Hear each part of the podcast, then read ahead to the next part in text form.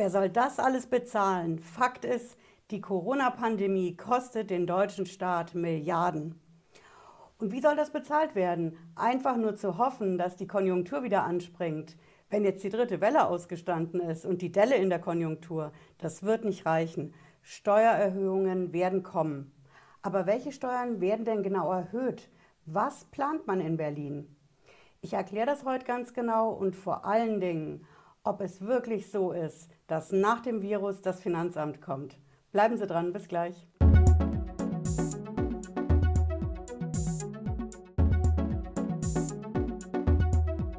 Ich bin Patricia Lederer, ich bin Rechtsanwältin in der Frankfurter Steuerrechtskanzlei Lederer Law. Genau genommen bin ich Steueranwältin.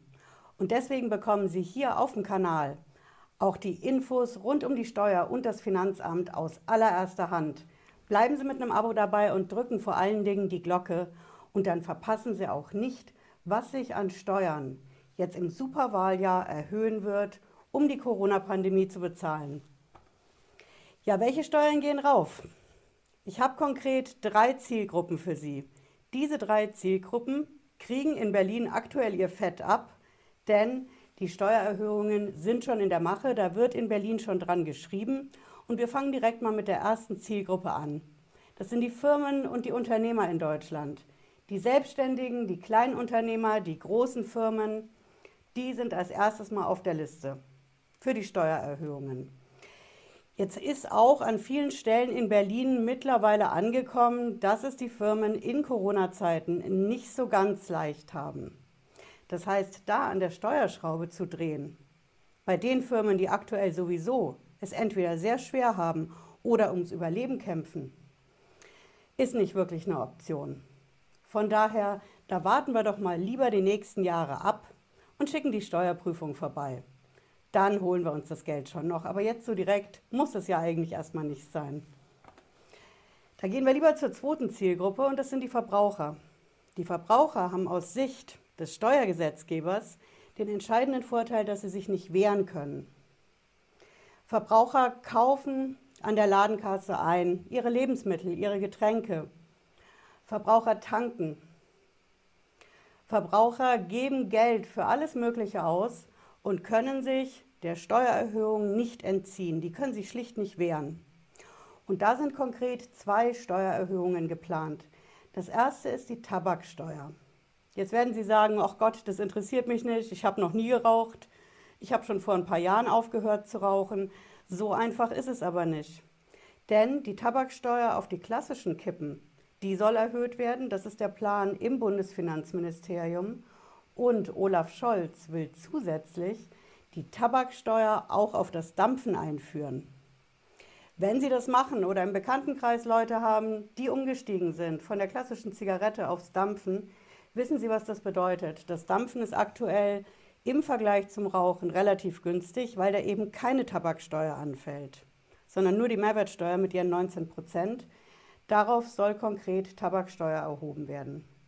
Ob das Sinn macht, weil ja gerade das Dampfen die Leute vom klassischen Rauchen wegbringen soll und on the long term, dass sie dann auch mal aufhören zu rauchen, steht auf einem anderen Blatt. Aber das ist konkret eine Steuererhöhung, die Olaf Scholz im Bundesfinanzministerium schon in der Mache hat. Und die Verbraucher, die kriegen auch noch in einem weiteren Punkt bei den Steuererhöhungen ihr Fett ab. Das ist konkret die Mehrwertsteuer. Sie haben es alle gut in Erinnerung, im Jahr 1 von Corona-Zeiten 2020, da haben wir diese Mehrwertsteuersenkung gehabt. Sie wissen es, von 19 auf 16 Prozent, von 7 auf 5 Prozent. Das war befristet bis 31. Dezember letztes Jahr. Jetzt haben wir wieder die regulären Sätze. Aber die regulären Sätze, da könnte man doch auch noch mal was nach oben machen, oder?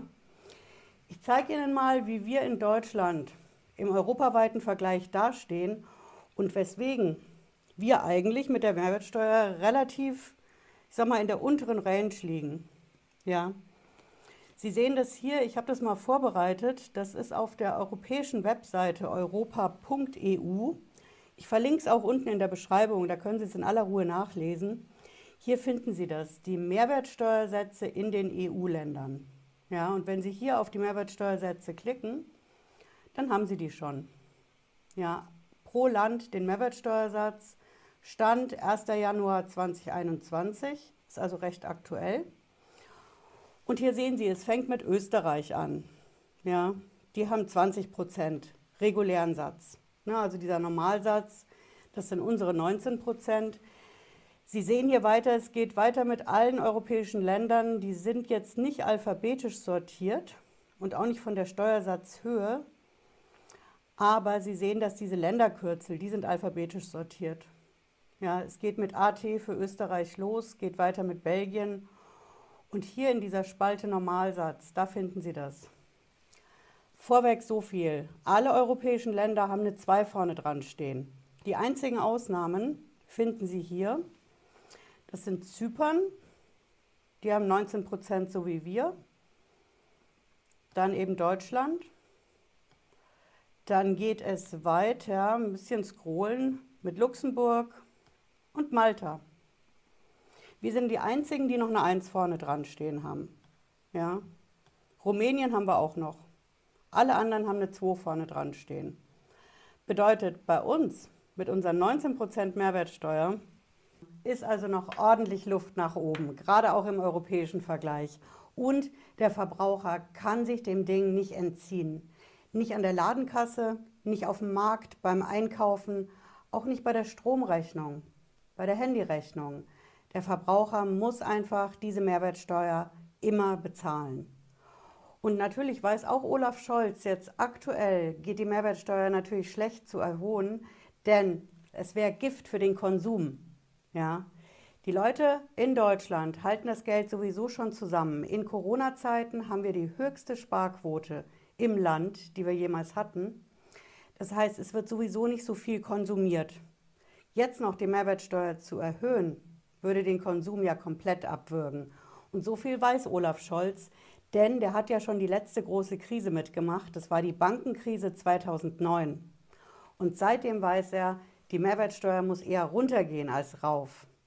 Eben um den Konsum zu erhalten und möglichst anzukurbeln. Und das ist auch der Grund, weswegen das Ding letztes Jahr 2020 für insgesamt ein halbes Jahr runtergegangen ist, um eben den Konsum am Laufen zu halten.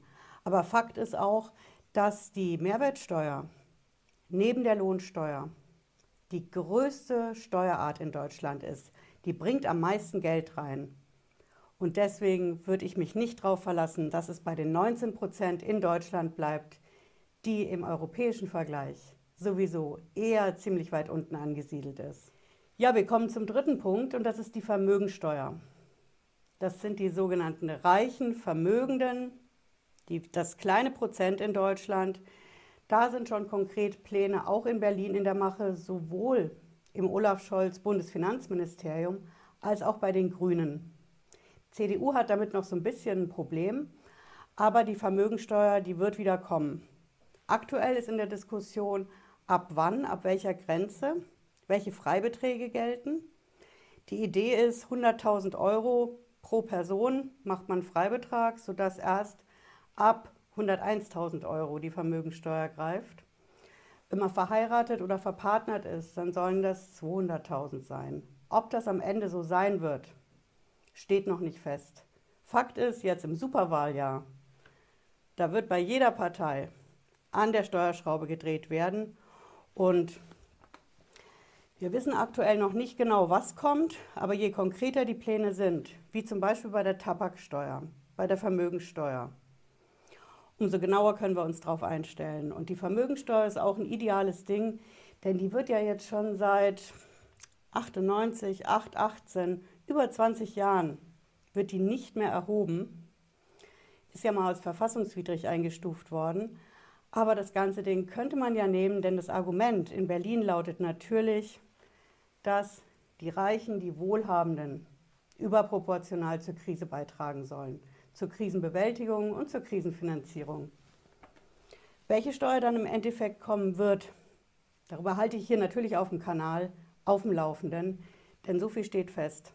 Die Karten werden im September bei der Bundestagswahl neu gemischt und dann wollen wir natürlich alle gerne wissen, was auf uns als Unternehmer, als Selbstständige an Steuererhöhungen zukommt, als Verbraucher, wenn wir privat einkaufen oder wenn Sie vermögend sind. Ich liefere hier auf jeden Fall die genauen Infos. Bis dann. Ich wünsche Ihnen einen schönen Abend. Bleiben Sie gesund. Ciao.